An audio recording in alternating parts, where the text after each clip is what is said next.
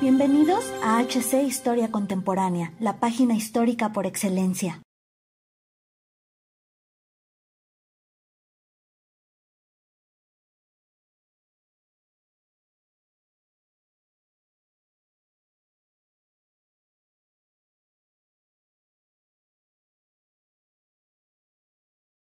La guerra civil española sigue siendo un tema de gran polémica y que levanta pasiones no solo en la madre patria, sino en diferentes partes del mundo, por lo que resulta necesario hablar de ella en un aspecto amplio y con la intención de que entendamos los sucesos que llevaron a este conflicto. Bienvenidos historiadores a otra entrega de Historia Oscura, y en esta ocasión nos adentraremos en los antecedentes que llevaron al choque entre el gobierno legítimo de la República Española y los sublevados que terminaron derrocando a los primeros. Así que sin mayor dilación, entremos al relato del día de hoy. Pero primero preguntémonos, ¿por qué a más de 80 años de distancia nos interesa? Para los mexicanos significó una inyección cultural de personas de primer nivel, con los refugiados como se les conoce de manera habitual. Técnicos, científicos, literatos, médicos, empresarios y trabajadores llegaron a nuestro país esperando que pronto regresaran a España, pero esto duró aproximadamente 40 años. Se establecieron aquí, hicieron familias y contribuyeron en todo aspecto, también es importante mencionar que se puso en primera plana el gobierno de Lázaro Cárdenas por el apoyo que dio de manera incondicional a España, ya fuera en foros internacionales, así como en movimientos de migrantes e incluso venta de municiones. La historia de este enfrentamiento la ubicamos a partir del siglo XIX, cuando España perdió sus colonias americanas y siguió en declive. Un país que no tenía un moderno sistema de captación de impuestos y que tampoco sabía cómo hacer una asignación para el gasto público. Además, el dinero que captaban se dilapidaba en guerras inútiles, como tres guerras carlistas, varios golpes de Estado, mantenimiento de una guerra sin beneficios en África y posteriormente la fatídica guerra hispano-estadounidense. Todo esto se juntó al comienzo del siglo XX para crear un auténtico desgobierno. Por un lado, el ejército defendió rabiosamente sus privilegios, incluyendo el de poder jugar a la guerra en Marruecos, y por otro, la aristocracia se mantenía en un pasado glorioso,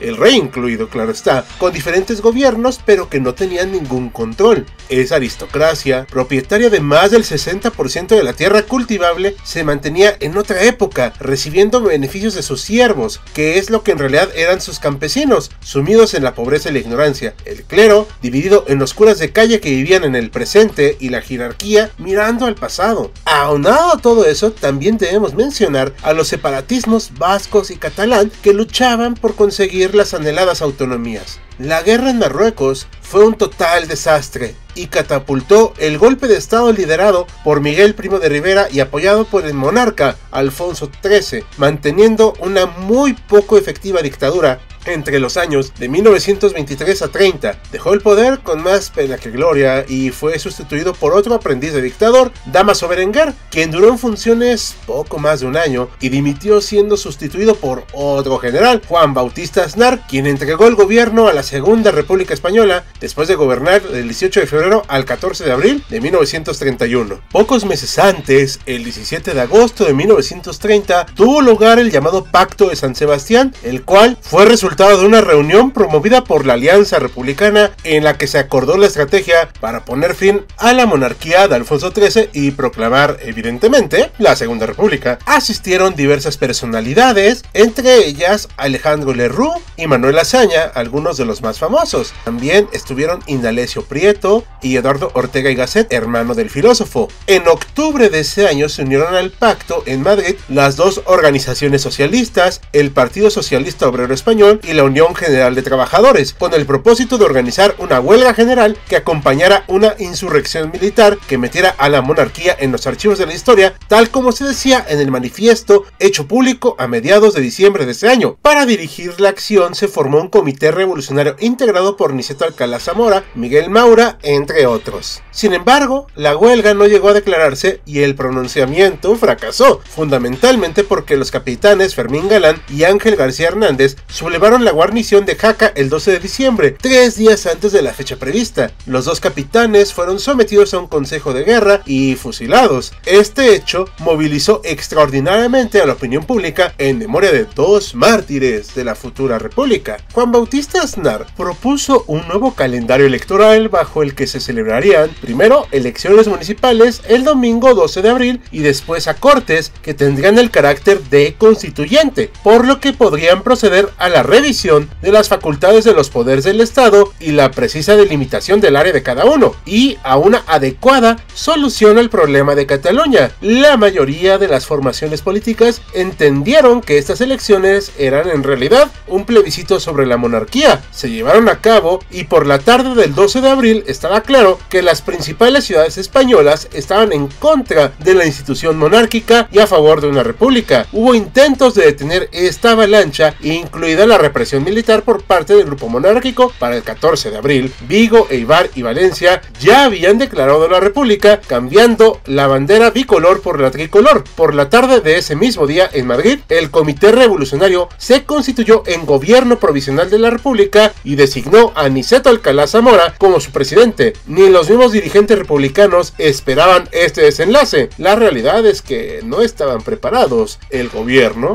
se fue construyendo bajo la improvisación. Alfonso XIII, después de las 8 de la noche, se despedía de sus allegados y en automóvil abandonó la capital sin abdicar con rumbo a Cartagena, donde en la madrugada del día siguiente abordó el crucero Príncipe de Asturias con destino a Marsella. La reina y el resto de la familia se marcharon a la frontera con Francia. La república establecida era parlamentaria, con un presidente como jefe de Estado y además un presidente como jefe de gobierno. Pasó por tres etapas. La primera, de 1931 a 1933, dominada por la izquierda, la segunda del 34 al 36 dominada por la derecha y la tercera a partir de 1936 que realmente ya no gobernó porque enfrentó la sublevación militar. Se establecieron cambios radicales en lo referente a la relación con el clero, se permitió el divorcio y se separó el gobierno de esta iglesia y a la posesión de la tierra, generando una reforma agraria de avanzada. Esto fue mal visto por la oligarquía, o sea, el clero, el ejército y la aristocracia, la cual reaccionó con dos movimientos importantes. El 10 de agosto de 1932, el general José Sanjurjo, el más importante militar y de mayor graduación al momento, se levantó en armas en Sevilla en contra del gobierno en una operación mal planeada y peor ejecutada. Para el 24 de agosto estaba preso y condenado a muerte, pena que se conmutó por el destierro, lo cual fue una flaqueza del gobierno y pagaron muy caro. El 17 de julio de 1936, recién ganada las elecciones por la Alianza Izquierdista, la cual conocemos como Frente Popular, otro golpe fue encabezado por el mismo Sanjurjo como cabeza del movimiento. Se sublevaron las guarniciones de Melilla, Pamplona y Sevilla, siguiendo el plan realizado por el general Emilio Mola, y el día 18 se adhirió al movimiento el general Francisco Franco, quien tenía gran ascendiente con la Legión extranjera española con base en Marruecos. Con el posterior auxilio de los gobiernos de Alemania e Italia, se aseguraron transportes tanto aéreo como marítimo que llevaron las tropas de África a la península.